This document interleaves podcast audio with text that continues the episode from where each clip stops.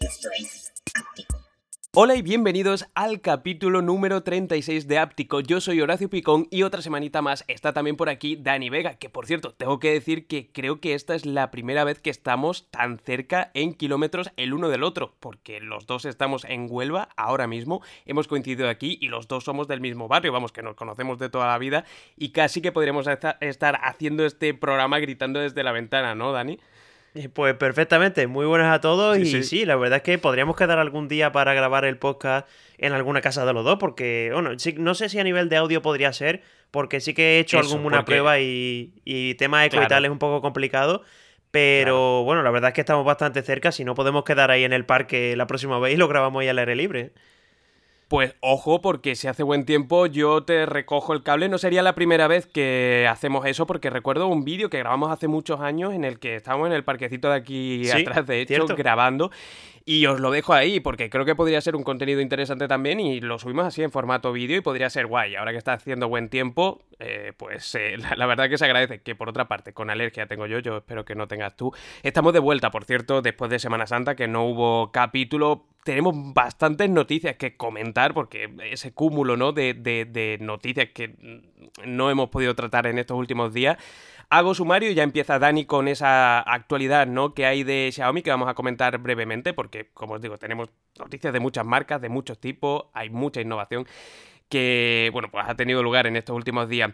Eh, vamos a hablar del escándalo de las grabaciones de escenas íntimas eh, dentro de los coches de Tesla y de cómo lo compartían sus empleados. Esto muy fuerte, ahora hablaremos. También vamos a hablar brevemente, como os decía, de las novedades de Xiaomi que va a presentar el próximo 18 de abril eh, y también de su última patente enrollable, que eso no lo veremos presentado tan pronto, pero que creedme es muy interesante.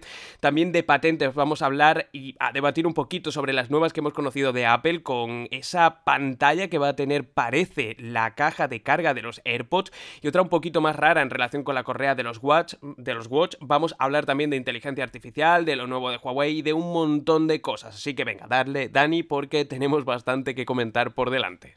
Y además vamos a comenzar con una noticia que ha saltado esta misma mañana cuando nos despertábamos y es que en China pues ya Xiaomi ha confirmado que va a salir el nuevo Xiaomi 13 Ultra que recordad que ya sabéis que, bueno, que la marca dijo que este móvil iba a salir en global, así que efectivamente esta presentación va a ser global y lo único que se sabe es que va a ser el próximo día 18 de abril a las 1 de la tarde aquí en España, así que veremos qué es lo que nos presentan. De momento es lo único que se han confirmado, todavía no se ha hablado de la Xiaomi Pad 6 y la 6 Pro y bueno, alguna que otra cosilla que se está rumoreando.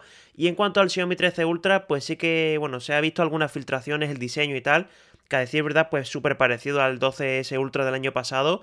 Y veremos a ver qué tal está, pero tiene muy buena pinta este, este Xiaomi 13 Ultra.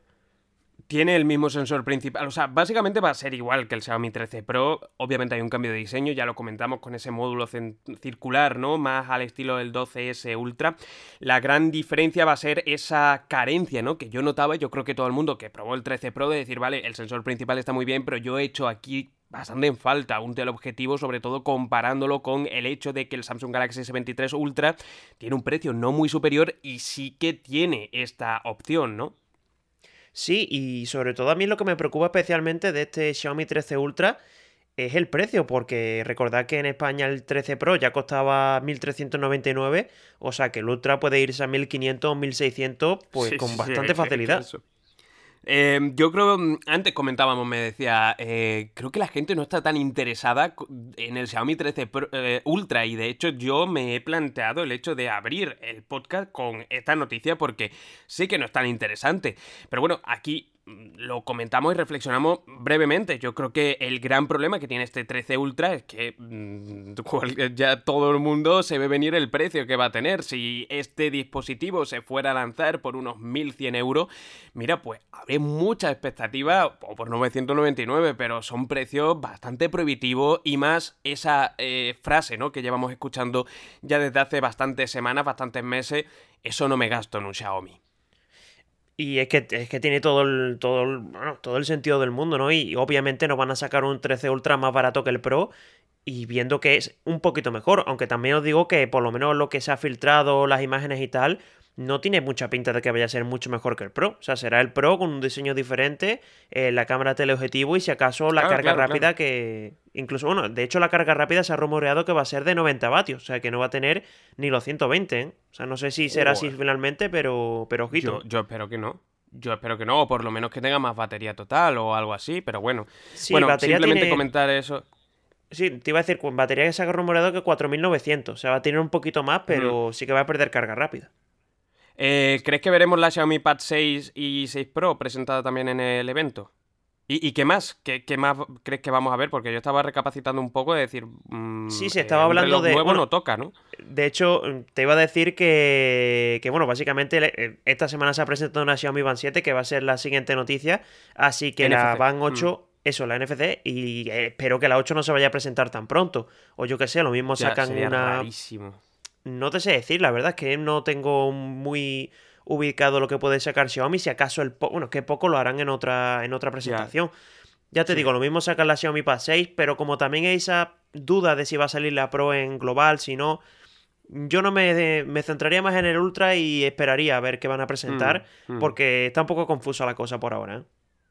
Sí, eh, simplemente comentar sobre esa Xiaomi Band 7 NFC. La versión NFC en China salió a la misma vez que la Band 7 normal hace ya un año, pero ahora, eh, de hecho, eras tú el que me lo comentaba. Me decía, oye, o no, mejor dicho, lo veía en un short de tu canal de The Tranqui, de repente me apareció.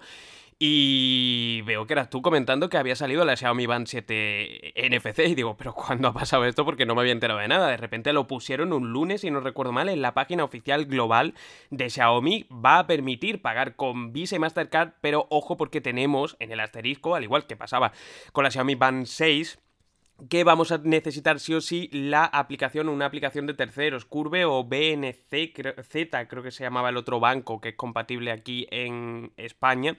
Y aparte tenemos Alexa, pero poquito más, no hay grandes diferencias y tampoco tenemos siquiera el precio. Sí, el precio entiendo que será un poco más cara que la, que la normal, que ya eran 59,99. Espero que la NFC, pues, mínimo va a costar 70. O sea, no espero que no espero mucho menos de eso. Y sobre todo la reflexión de ¿es necesaria una versión NFC a estas alturas? Todavía no se ha dicho si se va a presentar. Yo creo que sí. Eh, quiero decir, a mí me mola, lo que no me parece necesario después de que se haya presentado es la Xiaomi Band 8. Ahora. Quiero decir, claro, que no lo entiendo. Claro, y si hubiese salido, yo qué sé, si hubiese salido la Pro ahora y sacan la 8, pues mira, dentro de lo que cabe tiene sentido. Pero a estas alturas sacar la 7 NFC, a ver, tendrán sus estrategias, no lo dudo, pero veremos a ver qué pasa. Sí, totalmente. Comentaros una cosa, por cierto, eh, o dos cosas. La primera, que si tenemos un poquito de lag entre nosotros a la hora de hablar y yo responder, o al revés, es que paradójicamente, como os decía, incluso estando los dos más cerca que nunca, a mí me va el internet peor que nunca, así que eh, la videollamada ¿no? que mantenemos mientras estamos grabando esto puede que escuchéis algún tipo de lag ¿no? en la respuesta, que es por eso y también que estoy con un poquito de alergia, lo comentaba en la intro, pero si me veis que como que a veces toso por detrás y tal, pues es eso, ¿no? Simplemente matizar eso. Y Dani, síguenos contando sobre el Poco F5 Pro, que es la última o la penúltima noticia que tenemos sobre Xiaomi. Sí, eh, también este año pues parece, parece ser que se va a presentar un Poco F5 Pro. El Poco F5 pues ya más o menos está casi confirmado, no confirmado del todo, pero bueno, sí que se sabe ya bastante sobre él. De hecho, se está hablando de que ese, de esa versión normal va a ser el Redmi Note 12 Turbo que se presentó en China hace pocas semanas. Por cierto, un teléfono súper interesante, no, no, quiero dejarlo de lado. Y esta versión Pro pues va a ser el Redmi K60 que bueno, básicamente va a ser un teléfono, ojito, muy interesante también, con el, con el ¿eh? Snapdragon. Sí, te iba a decir, tienes el Snapdragon 8 Plus generación 1, pantalla 2K y hasta 5500 mAh de batería. Muy buen mm. teléfono. Sí, porque además hemos visto que esta fórmula de Snapdragon 8 Plus generación 1 que decía primera, bueno, decía segunda, ¿no? Antes cuando estábamos antes de grabar y tú me corregías me decía, no, es generación 2. Bueno, pues 8 eh, Plus generación 1 em, es una configuración que hemos visto ya en dispositivos como el Realme GT3. Y a mí personalmente me gusta bastante porque es un procesador más barato que es potentísimo, realmente no tiene muchísima distancia del de segunda generación y no se calienta, va bien y al final nos ofrece eso, un dispositivo que eh, en cuanto a potencia, en cuanto a rendimiento, va a ser muy top también para ver contenido multimedia con esa pantalla 2K para jugar Sí que es cierto que en el apartado fotográfico, tanto el 5 eh, Pro como el 5 normal vienen con un sensor principal Omnivision, que ni Fu ni Fa, más Fu que Fa, no sé cuál es el bueno de los dos, pero la cosa es que no es un sensor muy allá, yo ya lo pude probar en el Poco F4, a ver, está bien, ¿no? Pero no es un eh, sensor que sea para amantes de la fotografía, ¿no? Pero sí que creo que es un dispositivo completo, veremos si a Xiaomi no se le va otra vez la cabeza y si no es así, este dispositivo por 500, 550 euros, incluso 590 y poco a poco que vaya bajando de precio, ojo que puede ser la alternativa junto al GT3 que se puede recomendar bastante en este año. Eso sí, este no viene con la carga rápida que tiene el GT3. Sí, pero yo pondría mucho foco al Poco F5 normal, ¿eh? porque el Redmi Note 12 Turbo, eh, si no me equivoco, lleva, lleva el Snapdragon 7 Plus generación 2, que es un procesador que está dando muy buenos resultados. Y si lo sacan por 400, 500, ojito, ¿eh? puede ser buen teléfono ese. Sí, en cuanto a procesador, sí, totalmente. Pero a mí, fíjate que yo me había eh, obcecado más con el Pro y, hombre, pues este también, también puede molar, ¿no? Ahora que lo dices. Eh, yo creo que probaré alguno seguramente cuando salga, que será a principios de mayo, si no me equivoco. Así que nada, y vamos, ya con la última de Xiaomi, porque eso, nos queda todavía un montonazo de noticias que comentar. Sí, y además esta de Xiaomi última a mí me ha hecho bastante gracia porque vamos a hablar de una patente eh, es una patente que de un teléfono enrollable, pero bueno, es que parece de hecho un artilugio de James Bond. O sea, para que, para que os podáis hacer una idea, esta patente, pues lo que es, es una especie de bolígrafo, lápiz, no sé, algo así, en plan pequeñito, y lleva la pantalla enrollada. Es decir, mm, es que no sé si podría decir que es como una especie de carrete, ¿no? No sé si te acuerdas tú de los carretes que sacas. Sí, no, no, no. Sí, sí, me acuerdo perfectamente porque tengo cámaras analógicas. Sí, sí, sí, es justo eso. Sí, sí, es, que es, de ese, ese rollo, pero en vez de ser el carrete tan gordo, pues es un poquito más finito, a modo de un lápiz, un boli. Y la verdad es que está interesante. Yo no sé si estos efectos prácticos, pues, es útil o no. Y sobre todo a nivel de hardware, mm, entiendo que esto tendrá una batería enana. O sea, que no le durará la batería nada, ¿no? Mira, tú que has compartido clase conmigo, no sé si éramos alguno de nosotros del grupo que nos juntábamos más en el instituto o era de, digamos, bueno, dentro de la clase, pero eh, recuerdo que alguien tenía una especie de bolígrafo que tenía Em, como una banda en el lateral y tú la desenrollabas y era un calendario y, la persona que fuera, es que no me acuerdo quién era, le echaba como tipex y de esa manera ponía la chuleta para el examen. Sí, sí, me, acuerdo perfectamente. De hecho, lo, pues estaba, estaba diciendo, estaba diciendo, ¿te acuerdas? Y, ya se me estaba viniendo la imagen a la cabeza. Sí, sí, es, que lo, estaba, lo estaba, viendo y digo, es que es eso. Sí, sí, pues mola mucho. Yo no espero que la pantalla de este dispositivo sea gran cosa eh, pero ostras, puede ser una fórmula bastante chula porque al final, o sea, vamos a poder tener una pantalla, calculo, de en torno a unas 6 pulgadas mínimo, no sabemos las dimensiones que tiene, pero enrollado, pues es como llevarlo en un, bolígrafo, ¿no? En un bolsillo o en la mochila o en un sitio donde no ocupe demasiado, ¿no? Me parece eh, a nivel de invento guay Veremos si esto acaba siendo algo. Sí que es cierto que el futuro de las pantallas enrollables parece ser bastante cierto porque hay muchas compañías que a día de hoy están invirtiendo mucho esfuerzo en esto y en los dos, tres próximos años lo vamos a ver seguro. Sí, y por cierto, de hecho, eh, bueno, estaba pensando, ya me he quedado con lo de la chuleta en la cabeza, ¿no? Eh, o sea, hay un montón de gente que está innovando también en el tema chuleta. De hecho, me preguntan un montón de, oye, ¿este reloj puede reproducir imágenes? O sea, que la gente como que le está dando vueltas al tema tecnología. Entiendo que este, que este teléfono, especie de teléfono, no va a salir al mercado. Pero, tío, la verdad que como idea para hacer chuletas es la leche. ¿eh? O sea, parece un cigarrito, Sí, sí, sí. Bueno, cigarritos en clase tampoco. Sí, no, hombre, ya, ya, ya, eso sí. Mejor que parezca un boli. Sí, también es verdad, también es verdad. Sí, sí, sí. Pero sí, sí, sí.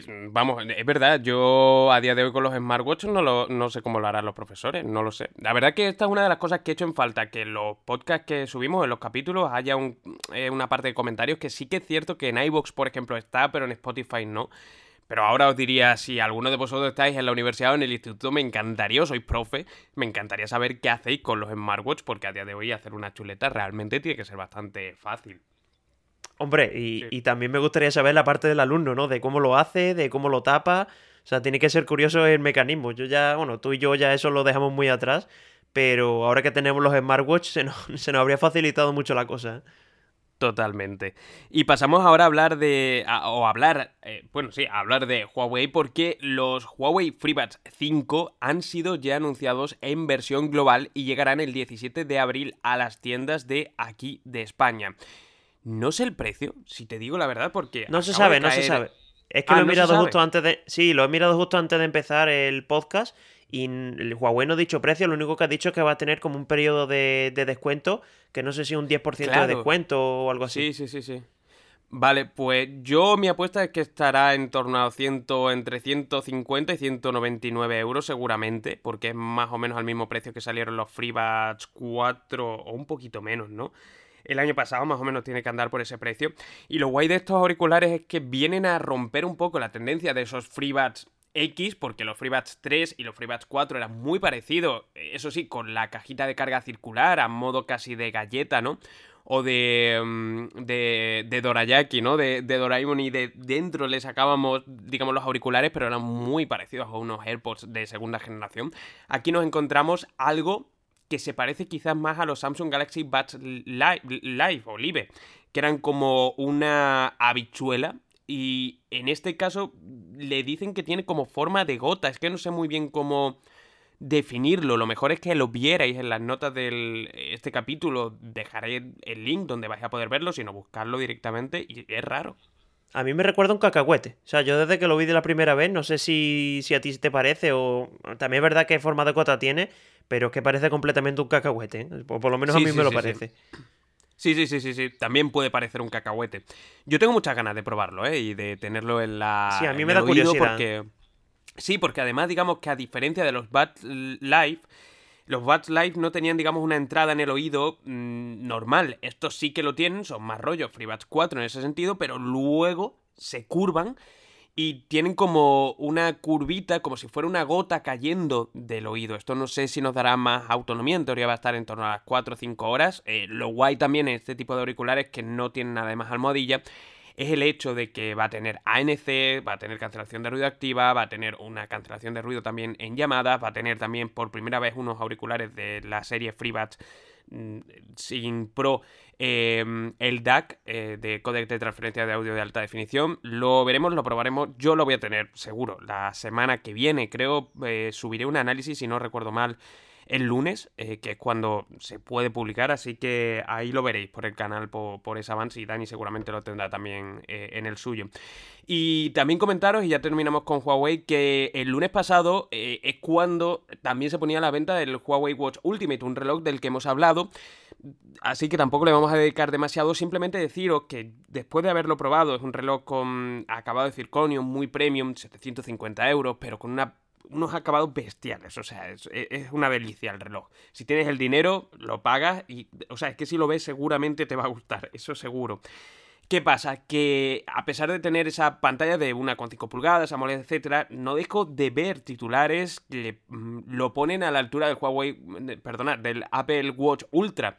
No tiene nada que ver. O sea, no porque uno sea circular y uno cuadrado, sino sobre todo porque la gran pega que tiene el Huawei Watch Ultimate para mí al menos, es que no está teniendo un soporte de aplicaciones de tercero tan grande. Es un enorme reloj en cuanto a software, permite un montón de aplicaciones y funcionalidades, pero se me queda la cosita de que no tiene esa funcionalidad que sí tienen relojes como por ejemplo con, con Wear OS, ¿no? Con un montón, un catálogo enorme de aplicaciones. Entonces, estoy viendo esa comparativa que yo entiendo que para hacer clickbait en el buen sentido, no en el sentido malicioso, sino, digamos, para llamar la atención, bueno, pues lo veo justificado, pero no creo que jueguen en la misma liga. Hombre, es cierto que al nivel de diseño, pues sí que se puede comparar porque, bueno, el último.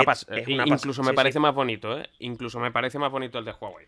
Sí, pero estoy contigo que en temas de instalar aplicaciones, de, yo qué sé, pagar con el reloj, todas estas cosas, pues el Huawei está bastante por detrás de relojes.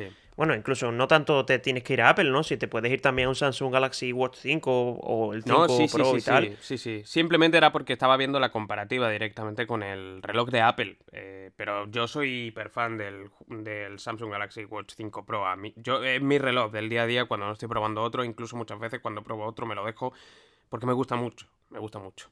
Sí, sí, yo lo, lo, probé también y la verdad es que me gustó mucho. Eso sí, yo utilizo, utilizo, utilizo iPhone, así que imposible. por ese lado imposible. Pero bueno, en el caso del Huawei, yo la verdad es que tengo bastantes ganas de probarlo. No sé si voy a poder probarlo, pero Mm, lo único no que se me hace bola. bueno. Sí, lo único que se me hace bola es el tema del, del precio. O sea, que pagar 750, incluso 800 y algo con la versión de circonio y tal, pues ya son palabras mayores. Pero bueno, la verdad es que Huawei ya lo hemos repetido muchas veces en el podcast, que lo sigue haciendo genial. Ahora se ha metido a un segmento que no sabemos del todo cómo le va a ir, pero es que están demostrando de que saben hacer relojes, lo saben hacer muy bien. Y yo creo Sí. que el punto que le queda por, por mejorar es ese tema, ¿no? El tema de aplicaciones, de poder pagar con él.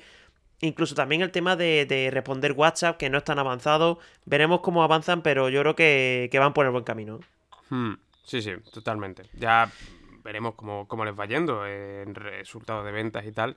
Pero bueno, es un gran reloj, es un gran reloj. Sí, y bueno, hemos estado, hemos hablado y hemos comparado en los, eh, este Huawei Watch Ultimate con los relojes de Apple, con el Apple Watch Ultra, y vamos a hablar ahora precisamente de Apple. Y vamos a hablar de una patente que ha presentado, uno que se han presentado en este caso, con algunas imágenes asociadas que yo no sé tú, pero yo las veo un poco pegote, cosas como son. No sé si tú opinarás otra Sí, cosa, pero. Sí, no, sí. sí. ¿Te No, está hecho, no, no le han dedicado más de 10 minutos. No, no. Y bueno, básicamente esta patente, se, por lo menos lo que se ve, es que va a integrar en la caja una pantalla, un pequeño, un pequeño panel OLED. Y esto, pues no es la primera vez que lo vemos, porque, por ejemplo, eh, unos auriculares de JBL, que eran los Tour Pro 2, también ya están a la venta en España, de hecho por un precio bastante elevado, y tienen estas características. Y lo interesante de este modelo, bueno, de esta patente, es que desde ahí pues vas a poder, por ejemplo, cambiar, eh, yo qué sé, eh, pausar y reproducir la música, darle hacia adelante, hacia atrás, cambiar el volumen, e incluso también, en el caso de los AirPods Pro, vamos a poder tocar la cancelación de ruido.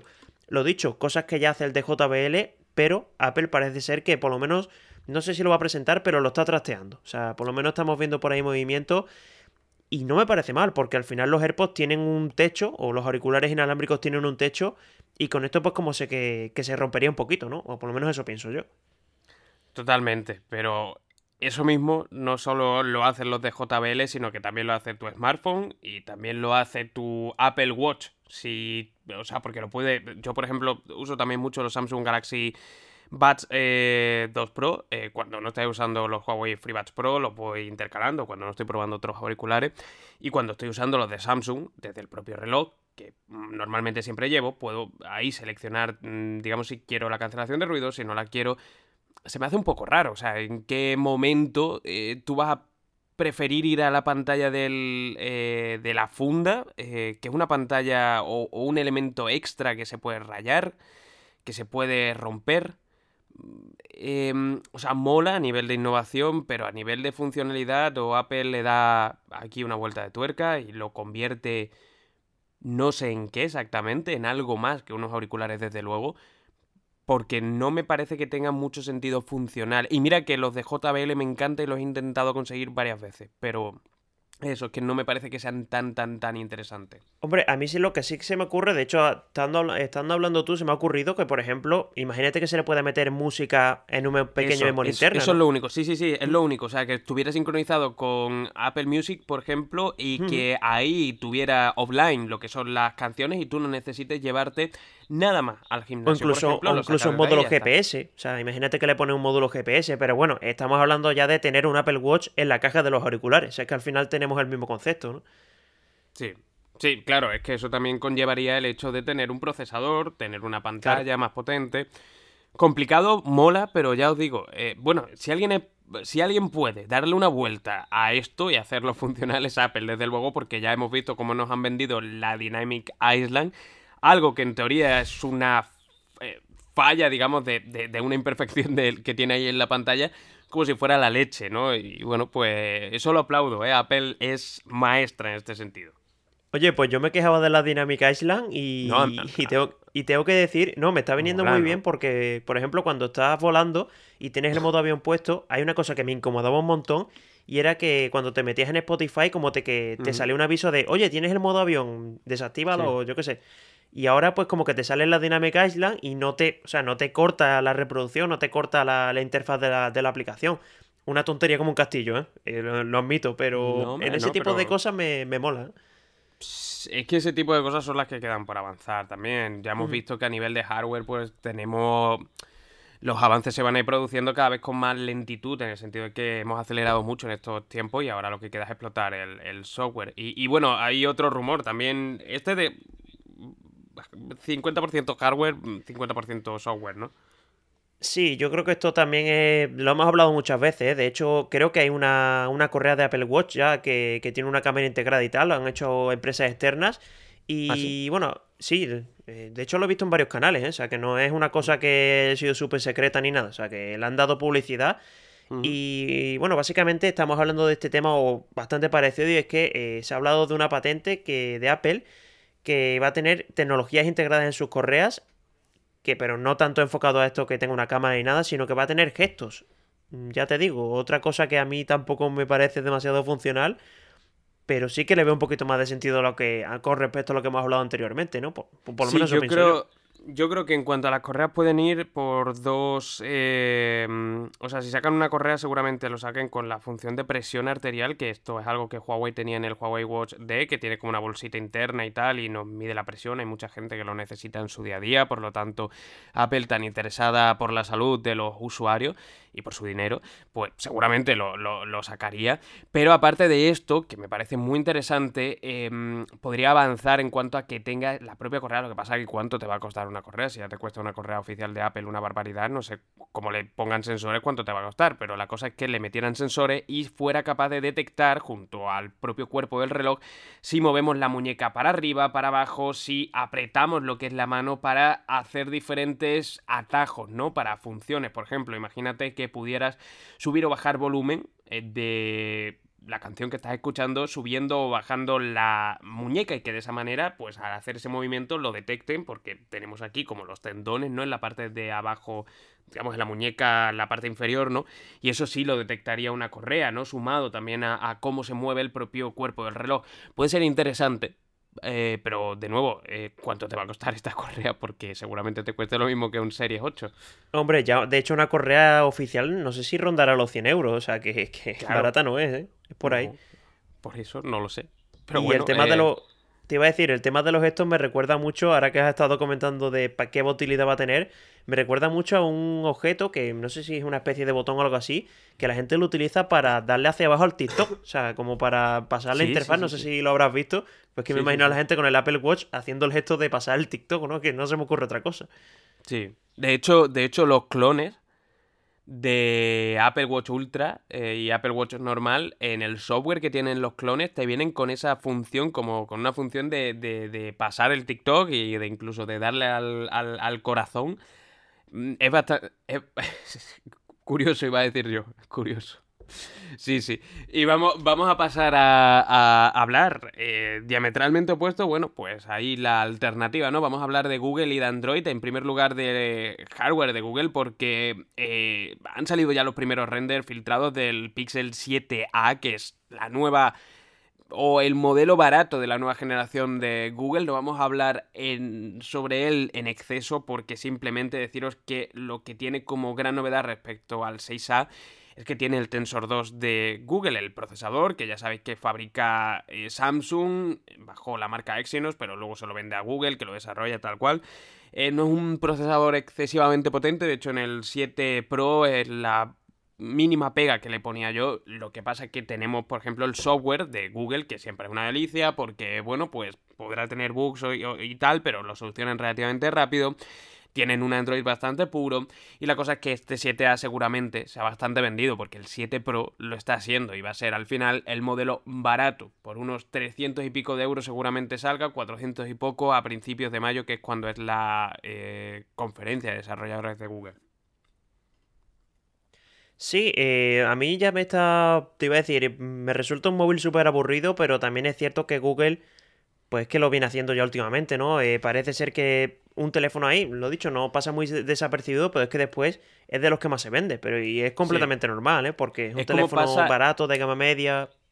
Yo haciendo el guion es lo que pasaba, eh, y hablo en pasado porque parece que no lo vamos a conocer tampoco este año con los F, con los Fan Edition que sacaba Samsung y que eran móviles que, digamos, ofrecían más o menos lo mismo que la generación de ese mismo año, ¿no? Pero salía con meses después y tenía unos acabados un poquito más, modestos, por así decirlo, y, eran bastante más baratos y se vendían bastante bien, porque yo me acuerdo haber tenido un 21 FE, por ejemplo, en ese 21 FE, y que por los resultados de las visualizaciones que tenía el vídeo, por la gente que comentaba y tal, había mucha gente interesada en ellos, así que seguro, y el, el 6A se está vendiendo también bastante bien, lo que pasa que no olvidemos, un dispositivo de gama media incluso en la cámara, a pesar de la maravilla ¿no? que es el software de cámara, se nota como es un dispositivo, bueno, pues de, de entrada media, podríamos decir. Sí, pero bueno, también tienes que poner en poco la competencia, ¿no? Ver lo que hay también alrededor. Totalmente. Y si quieres, si quieres una, una cámara buena en un teléfono, es que te tienes que comprar ese o, ese. Totalmente, totalmente. Sí, sí, sí. Sí, sí. Es que es para eso, para alguien que no quiera gastarse más de 400 euros y tener una cámara buena. Es que el 6A para eso es recomendadísimo. Y la segunda, de la que tampoco vamos a extendernos, o en la que tampoco vamos a extendernos demasiado, es que Samsung parece que está vendiendo paneles plegables a Google. Eh, para que Google saque el Pixel Fold. Seguramente, al igual que hizo el año pasado en la conferencia de desarrolladores cuando sacó un teaser tanto del Pixel Watch como del propio Pixel 7 Pro y de otros dispositivos, nos digan, mira, pues esto es lo que estamos desarrollando y saquen un primer render del Pixel 7 Pro, porque conocemos ya bastante de él, y salga a la venta a finales de este año o a principios del año que viene. Yo creo que sobre todo esto tiene más sentido, sería un Fold tipo el Samsung Galaxy 4 Fold, o era el 4, ¿no? Vamos por el 4, si no recuerdo mal. Sí, vamos por el 4. 4 Fold. Sí, no, porque es que yo probé el 3, pero el 4 no. He probado el Flip 4, pero me he rayado durante un segundo. Pero sería ese tipo de concepto. Y yo lo que lo veo más interesante sobre todo para nivel de desarrollo de, Android, ¿no? Que haya más dispositivos plegables, que Google ponga más ímpetu en desarrollar el sistema para dispositivos plegables de este estilo, que yo creo que es necesario porque todavía le pueden sacar mucho más partido. Sí, además que también Google es como que no ha arrancado con, el software de las tablets, ¿no? Sí, yo qué sé, lo mismo le pueden dar caña al software de, de los plegables, aunque me da un poco de miedo también por ese lado, ¿eh? De decir, oye, Mm, eh, si, te funciona al final solo los teléfonos, ya se está viendo con las tablets, ¿no? No le están dando toda la caña que prometieron. Incluso también en Wear OS, si te pones a pensar, tampoco le están dando ahí mucha, mucha caña y veremos a ver con, con los plegables. ¿eh? Ah, eh, en Wear OS sí se está notando mucho el avance que ha tenido. Yo que he tenido varios, sobre todo la nueva colaboración con Samsung desde hace un par de años. Es que esa es la clave. Este, te, lo voy a decir por el lado de ahora mismo en Google Play, es que es brutal. Y, no sé, y Xiaomi, por ejemplo, una esa creo que no la hemos comentado aquí nunca. Que Xiaomi parece que está desarrollando un reloj inteligente de nuevo con Wear OS. Ellos sacaron el primer eh, Xiaomi eh, Watch que salió al mercado, que no salió de China, tenía Wear OS en su interior y fue hiper vendido. Yo creo que más vendido fuera de China que aquí. Yo lo tuve y había un montón, un montón de gente. De hecho, Hace un par de meses, en Navidad, me paró un chico aquí en Huelva y me dijo, oye, te sigo desde el Mi Watch eh, con Waros desde entonces, que fue como hace unos tres años. Y parece que ahora Xiaomi va a volver a eso. Y me parece una decisión correcta. Ahora además que cada vez tienen mejores baterías, que además tienen mejores eficiencias. Es un sistema operativo que a mí me encanta, la verdad. Y, y, todo ha venido, digamos, de ese partnership, de esa colaboración entre Google y Samsung. Creo que va a venir bien también para el tema de los plegables aunque obviamente el desarrollo tampoco va a ser tan bestia, veremos también a los precios a los que sale, ¿no? Al final este nuevo Pixel Fold. Y de cara a esas noticias que tenemos de Android, eh, de software, son dos muy interesantes, ¿eh? que normalmente no solemos meter este tipo de cositas en, en áptico, pero la primera es que de cara a Android 14 parece que va a salir la nueva posibilidad de desinstalar una aplicación sin necesidad de desinstalar los datos de esa aplicación. Yo tengo muchas aplicaciones metidas en mi móvil y normalmente me los pillo ya de 256 GB porque sé que voy a petar el almacenamiento por vídeos que haga, etc.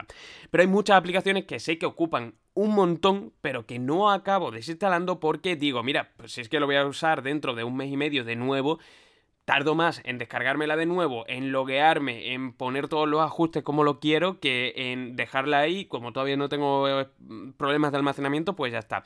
Ahora en teoría con esta nueva función nos va a respetar los mínimos de datos para que no para que al desinstalarla e instalarla de nuevo se nos abriera como si nunca hubiera sido desinstalada. Por lo tanto, bastante guay esta novedad y me ha parecido una de las más interesantes que he conocido en Android en los últimos meses. Sí, lo único que tengo dudas es si, si va a salir en Android 14, porque creo recordar que leí el otro día de que iba a estar disponible cuanto antes. O sea, que no teníamos que esperar a Android 14, simplemente era una actualización de la Play Store. ¿Ah, sí? Así que. Sí, es que me sonaba más o menos lo mismo, pero me parece una, una, una, una actualización relativamente fuerte, ¿no? Como para que. Sí, sí, de hecho yo lo estuve bicheando el otro día, pero no estaba todavía disponible. O sea, entiendo que todavía tardará un poquillo o lo mismo lo tienen que ir desplegando en diferentes versiones, no tengo ni idea, ¿eh? Pero sí, yo en mi caso pues que tengo iPhone y esta, pues bueno, no tengo esta posibilidad, pero me parece mm. interesante sobre todo para eso, ¿no? Para ahorrar almacenamiento y que, bueno, la mayoría de nosotros tenemos aplicaciones que no usamos desde hace un montón de tiempo y es que están ahí ocupando espacio inútilmente. Y eso de guardar los datos a mí me parece súper interesante y muy bueno. Eso me, me ha gustado mucho. Tú tranquilo que seguramente iPhone llegue en el iPhone 18, lo saque Apple como gran novedad. Y, dirán que es novedad, seguro. pues eso, como, siempre. Y también se ha lanzado esto, sí. Mira, al, al rey lo que es del rey se dice, o algo así. Pues aquí eso, eh, cuando alguien o cuando una marca lo hace bien, pues lo hace bien y cuando no, pues se le tira de la oreja, ¿no? Como siempre digo, aquí Android se ha copiado un poquito, ha tomado un poquito de sugerencia lo que hace Apple con el airdrop porque acaba de lanzar eh, un airdrop nativo, entre comillas, de Android, desarrollado por Android para dispositivos con Windows. Se llama NerviShare y lo que va a hacer es básicamente crear una red de conexión entre nuestro ordenador y nuestro móvil y con un simple toque eh, compartir, digamos, un archivo de un dispositivo a otro. El airdrop de Apple es una maravilla. O sea, yo lo he probado cuando estuve probando durante unas semanas el iPhone 14 Pro Max, eh, que ya ves, o sea, tampoco me, me, fascinó, me pareció buen móvil, pero bueno, eso ya da para otro vídeo. Pero yo que soy usuario de Mac, o sea, la facilidad que yo tenía para coger un archivo y tirarlo al otro lado y además que iba súper rápido, es algo que no me encuentro en Android. Mm, y, digamos que la pena es que este Nervishare no va a ser compatible para eh, usuarios con Mac, como yo tengo, y con dispositivos con Android. No sé por qué, supongo que será cosa realmente de, Apple, ¿no? Esa limitación. Pero creo que es un gran paso y que realmente eh, no se le está dando todo el bombo, sobre todo para aquellos que creamos contenido, para aquellos que tenemos archivos más pesados, es súper útil, es súper útil el hecho de pasar tan fácilmente un archivo de un lado a otro es que a mí me haría la vida mm, infinitamente más fácil. Yo lo tengo que subir a día de hoy a Drive o a WeTransfer y descargarlo, porque ni siquiera con dispositivos de Android puedo conectarlo a un cable, ponerlo en el móvil y pasar ese archivo, porque con los ordenadores que tienen el procesador de Silicon, los nuevos M, los de Intel sí, sin problema, pero los que tienen Apple Silicon no tiene ninguna manera de traspasar a través de cable entre un Android y entre el ordenador. Es lamentable, pero es la realidad. Ah, pues yo no sabía eso. No conocía yo la limitación esa la de los M. O sea, yo que Android, tengo un Android tiene. Sí, es que Android tiene su propio. Em, su, propio software para esto. Eh, que no me acuerdo cómo se llama, Android. Es que de hecho lo tengo instalado, pero. Yo lo tengo, yo lo tengo. es Android, Android, Android Files Transfer, creo que se llamaba, ¿no? Sí, Ahí yo en mi eh, Mac mini con un i5 de Intel lo uso sin problema. ¿Qué pasa? Que cuando cogí este MacBook Pro o cuando uso este MacBook Pro me encuentro como no puedo hacerlo. Y me veo en el absurdo de tener que pasarlo primero al Mac mini, luego pasarlo a un disco duro y del disco duro, si son archivos muy pesados, al Mac Mini, eh, eh, o sea, al MacBook Pro. No sé, no tiene ningún tipo de sentido, la verdad, y es buena noticia esto que haga aquí Android para dispositivos con Windows. Yo, para los que seáis usuarios de Windows, lo vais a agradecer una barbaridad. Sí, de hecho creo que ya había otra aplicación anterior a esta que se llamaba AirDroid, si no me equivoco mal, y esa sí, que sí, que era compatible, pero bueno, esta entiendo que será mucho más rápido, que también funcionará o que estará mejor optimizada. Pero sí, a mí te iba a decir, a mí me parece un avance. Me parece un avance porque yo utilizo el Poco F4 y sí que es cierto que mandar eh, archivos rápidamente pues es un coñazo porque al final tengo que subirlo a Drive y tal. Y es mm. que también, por el otro lado, utilizo el iPhone y es que se manda en un momento. Es que de hecho, las grabaciones, las grabaciones que hago con el teléfono las mando por airdrop y es que llegan súper rápido. O sea, no, para mí no es mm. un problema, pero sí entiendo que para la gente que utilice Android es un avance bastante destacable. O sea, que, que buenas noticias. Y hablando de avances, pues también vamos a hablar ahora de WhatsApp, que esto ya me parece de verdad, yo que esto, no estuviera antes me parece de aplicación neandertal y ya por fin se puede hacer. WhatsApp es la Apple de, la mensajería. Quiero decir, cuando a Telegram ya le han llegado novedades hace años, eh, WhatsApp lo presenta como novedad años después. Di, di, di, ¿cuál es? No, de hecho te iba a decir que Telegram, mm, yo no recuerdo si esto ya venía nativamente, o sea, eso yo no lo sé bien, pero, yo siempre lo pero yo lo Bueno, lo que se puede hacer básicamente es eso, es que se pueda usar WhatsApp en dos móviles distintos. Ya está, esa es la noticia, pero es noticia, que es lo peor. Sí, de hecho. A la vez, a la vez, por cierto, eh, no, no estamos hablando de que te quites uno y lo pongas en el otro, sino que vas a usar con tu mismo número en un Samsung Galaxy S23 Ultra y en un iPhone 14 Pro o en el que tenga, en tu red. Sí, como, como si fuesen móviles independientes. Y de hecho, te iba a decir que yo esta noticia no la veo tan noticia porque lo he dicho, yo utilizo un poco F4 y yo llevo con esto desde hace bastante tiempo. O sea, no sé si. Es que no lo sé, o sea, no sé si será otra nueva funcionalidad diferente o que le hayan sacado de otra forma, pero yo esto lo llevo bastante tiempo. El que, el que te puedas loguear tú con, Sí, sí, yo, yo en el Poco F4 llevo con mi cuenta de WhatsApp de, del iPhone, o sea, de la que uso normalmente, o sea, te diría meses, ¿eh? Por eso eh, también es verdad que yo era usuario beta. O sea, lo mismo es que ahora lo han sacado en estable. Yo no, he podido nunca ¿eh? y yo era usuario beta, ¿eh? Yo no, al menos en Android, no sé si tendrá algo que ver, pero yo cada vez que cambio de móvil tengo que hacer copia de Drive y se me cierra la sesión en el otro. Ni Companion Mode, como aquí pone que se llama esta función nueva. Eh, pero no, no, no, vamos, 100% que no, yo no he podido nunca. A ver, yo te digo por lo que hago. ¿eh? también es verdad que lo mismo es que yo tengo un iPhone y entonces a lo mejor ahora es de Android a Android. no pues lo sé, ¿eh? Pero bueno. Es lo único, es la única, la única explicación que se me ocurre. Sí, pero bueno, básicamente que sepáis que ya lo podéis utilizar. De hecho, creo que se hace cuando vaya la, cuando vais a entrar en WhatsApp por primera vez. En la parte de derecha arriba creo que hay como una especie de menú desplegable y ahí lo podéis unir con el clásico código QR, así que es súper sencillo. Y por fin, o sea, lo dicho, esto Telegram lo lleva teniendo ya eones y por fin WhatsApp pues se pone al día que ya era hora. Sí, totalmente. Y bueno, de WhatsApp nos vamos a pasar ahora a hablar de coches eléctricos y también, bueno, noticias turbias. De hecho, lo hemos estado hablando en. Lo has comentado tú ya en, el mm. sumario. Y es que vamos a hablar de Tesla, porque parece ser que, que se ha descubierto que unos, bueno, unos trabajadores de Tesla han compartido vídeos íntimos de clientes dentro de los coches. O sea, personas que tienen un Tesla, que hacen cosas picantonas dentro de los Tesla y parece ser que los trabajadores pues, han accedido a esa información y bueno, la han estado compartiendo por con grupos de WhatsApp. O sea, que ojito con, esta noticia. ¿eh?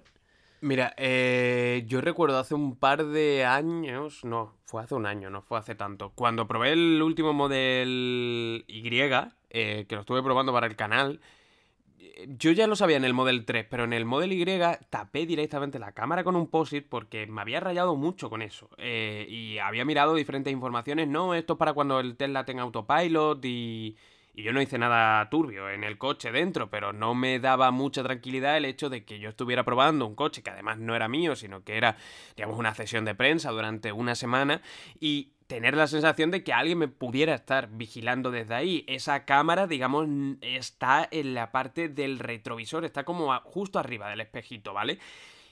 Y sinceramente, eh, a mí siempre me, dejaba un poquito mm, rayado, ¿no? El hecho de, oye, eh, la gente vive tranquila con esto. Bueno, pues ahora es que esto es un auténtico escándalo que menos mal que ha salido en una época, menos mal para Tesla, digo, que no ha habido muchos titulares porque la gente estaba que si de Pascua, de Semana Santa, tal cual, a nivel mundial, ¿no? Era una fecha más o menos a nivel cristiano, ¿no? De, de, de la cultura cristiana y tal, de festividad, de fiesta, de vacaciones, pero es una auténtica bomba. O sea, el hecho de que. incluso ha habido trabajadores que, que eh, han comentado que se puede saber la ubicación y que se puede grabar incluso con el coche apagado. O sea, es que esto es impresionante. Es una locura. De hecho, yo soy de los primeros que, por ejemplo, en la cámara del portátil, que yo siempre la tengo ahí destapada, yo siempre estoy mirando ahí y, siempre, bueno, intento tapar, ¿eh? Pero es que hay que tener muchísimo cuidado con una cámara que te mira porque al final tú no sabes quién está metido ahí y dices, ay, mira, es que no está encendida la luz. Es que no hace ni falta. O sea, es que te pueden hackear el es sistema. Es como si los trabajadores de Acer se hubieran pasado en todos los ordenadores de hacer de, gente que tiene sus portátiles o del Logitech que se hubieran pasado las imágenes de las cámaras que han, o sea, de las webcam que han vendido, o sea, es que me parece una auténtica barbaridad el, sí, que... de... Y te iba a decir que se está hablando que soy el primero que no duda de que las empresas tienen esa información, lo único es que no la comparten. Y yo creo que en este caso pues sí que se ha compartido y por eso está el escándalo. A ver, tampoco quiero pensar mal, pero es que puede ser, o sea, no me extrañaría nada. Hmm. Bueno, ya salió, ya salió hace un tiempo, por ejemplo, de Alexa, me acuerdo. De los altavoces salían grabaciones bastante turbias también de gente, conversaciones normales y tenían los fragmentos y de. Pero bueno, eran conversaciones y como mucho escuchaba gemidos, pero no, no había, digamos, nada, nada. Pero es que, es que es una locura. No sé, bueno, pasamos eso a la siguiente noticia, pero esto yo creo que si hay pruebas, si todo esto es serio, si no son titulares, y siempre aquí yo he intentado separar, eh, digamos, el odio ¿no? que hay por parte de, de, de, mm, de una parte de prensa, el eléctrico y tal, y lo mismo, ¿no? Lo contrario, ¿no? Porque hay mucho fanboy también, demasiado fanboy del eléctrico, de Tesla y tal. Intento quedarme en el medio. Si todo esto eh, es real, todo esto hay prueba, eh, a Tesla le va a costar muchos miles de millones. Eh, sí. Que es una, es una barbaridad. Sí, de hecho vamos a seguirlo de cerca porque tiene pinta de que esto va a ir para largo y nada, veremos aquí y en Ástico pues ya os informaremos cuando salga algo. Y bueno, vamos a hablar ahora de una empresa china también de coches que es BID y una noticia bastante interesante y sobre todo muy buena para España porque ya está, bueno, sabéis ya que últimamente pues están teniendo a nivel español muchos problemas con cierre de fábricas y tal, o sea que eso a nivel de PIB, a nivel de economía en nuestro país, pues va a ser duro, las cosas como son. Y la buena noticia es que BID está diciendo, o por lo menos eso se está especulando, que a lo largo de los próximos años va a traer eh, fábricas aquí eh, a España para fabricar baterías. O sea que tiene esto bastante buena pinta, no sabemos todavía, obviamente todavía no, se ha confirmado, pero de momento es una opción y si llega pues no me parecería para nada mal, de hecho me parecería está bien.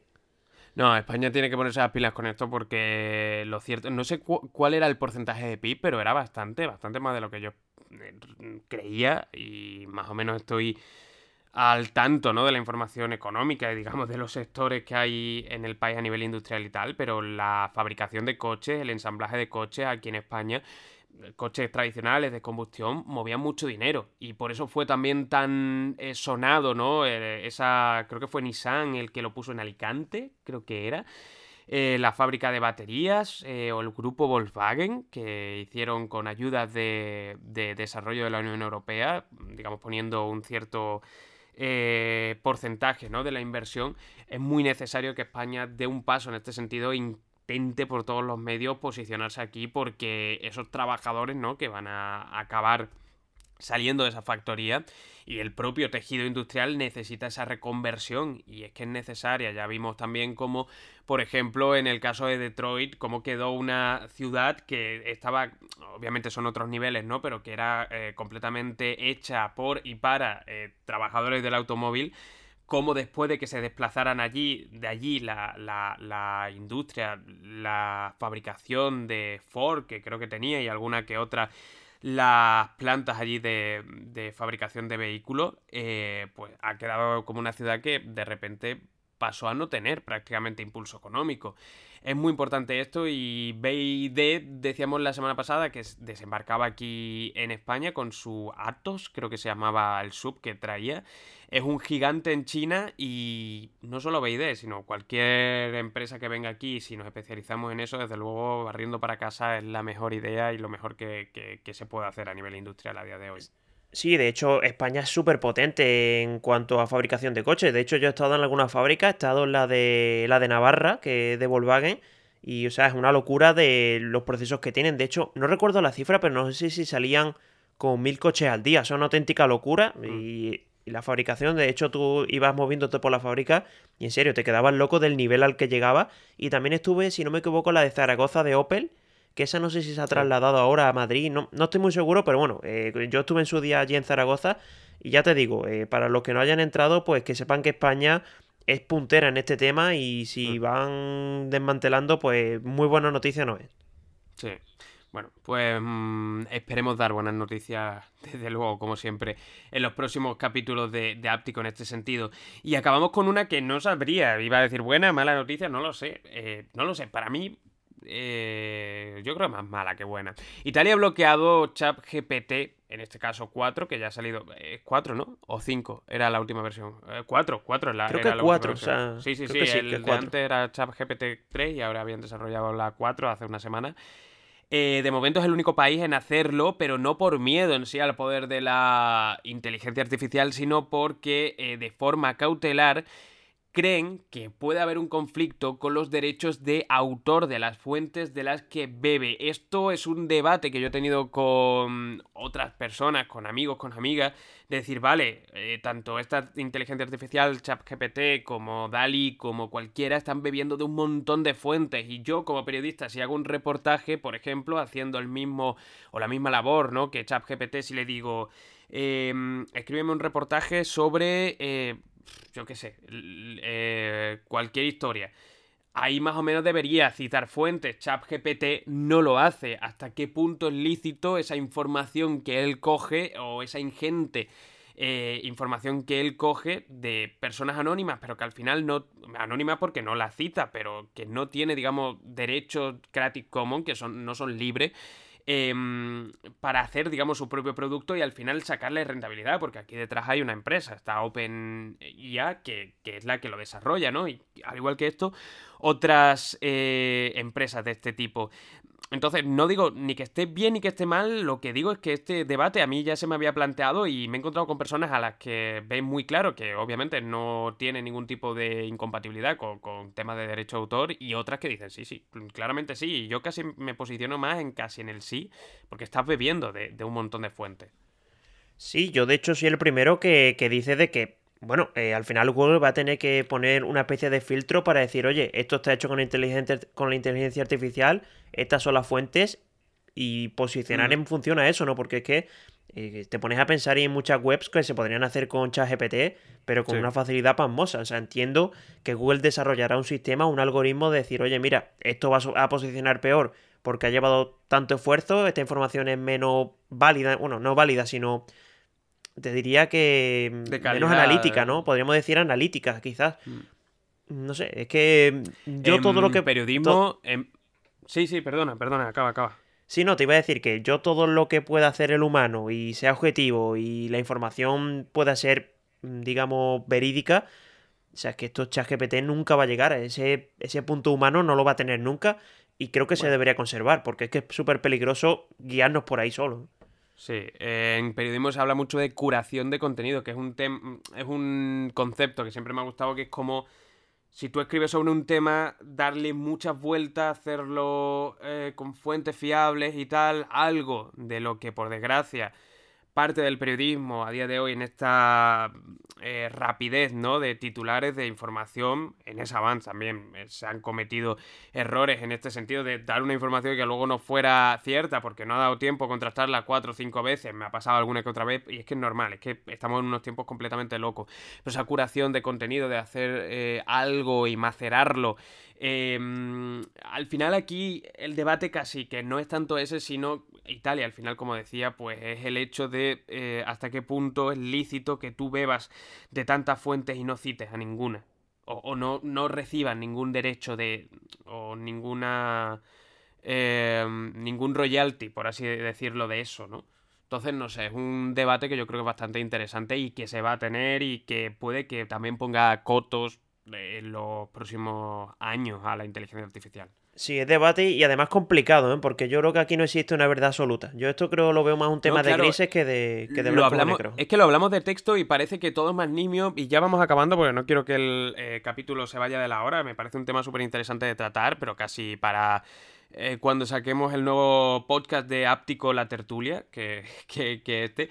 Pero iba a decir, se me ocurría, digamos, em, textos que no nos parece tan obvio, pero imaginemos que eh, una IA crea, eh, coja todas las canciones de Z Tangana o de cualquier eh, artista y de Z Tangana, de Jay-Z, de mm, Rosalía, de Karol G y de Bizarrap, y te junte, digamos, la eh, canción definitiva a nivel urbana eh, actual, ¿no? Em, Y pasará.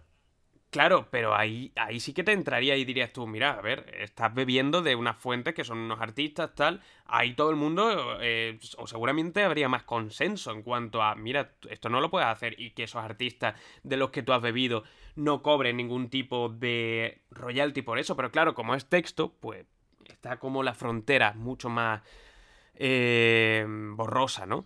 sí, es como si, como si no encuentras la fuente, pues es el vacío legal, ¿no? Eh, sí, entiendo esa parte, o sea, llevar claro, razón. Claro, claro, claro, es eso. Eso es lo que yo sostengo y más o menos... Bueno, es eso, pero vamos, es un tema súper debatible y, que al final yo creo que va a pasar, entre comillas, factura en los próximos años a este tipo de inteligencia. Así que nada, hasta aquí este capítulo 36 de Áptico. He pensado un momento porque digo, 36, 36 llevamos ya. Sí, 36 ya después de Semana Santa. Ya calentando de nuevo motores para lo que llega, porque llegan cositas también nuevas y hay muchas noticias que me he dejado fuera y que no han entrado en este guion. Y espero que lo hayáis disfrutado, Dani. Espero que también lo hayáis disfrutado vosotros, oyentes, queridos oyentes. A ver si la semana que viene hacemos ese vídeo, ¿no? Ese áptico casi en directo. Sí, y se queda pendiente eso de la tertulia, ¿eh? Una tertulia en el parque de atrás de casa oh, pues no, me parece mal, ¿eh? Molaría, molaría mucho, ¿eh? Molaría un montón. Así que nada, un abrazo a todos. Gracias por escuchar este capítulo y pues lo que digo siempre, que cada semana somos más y, os lo agradezco muchísimo. Un abrazo y un abrazo también para ti, Dani. Venga, nos vemos la semana que viene. Un saludo. Hasta luego. Esto es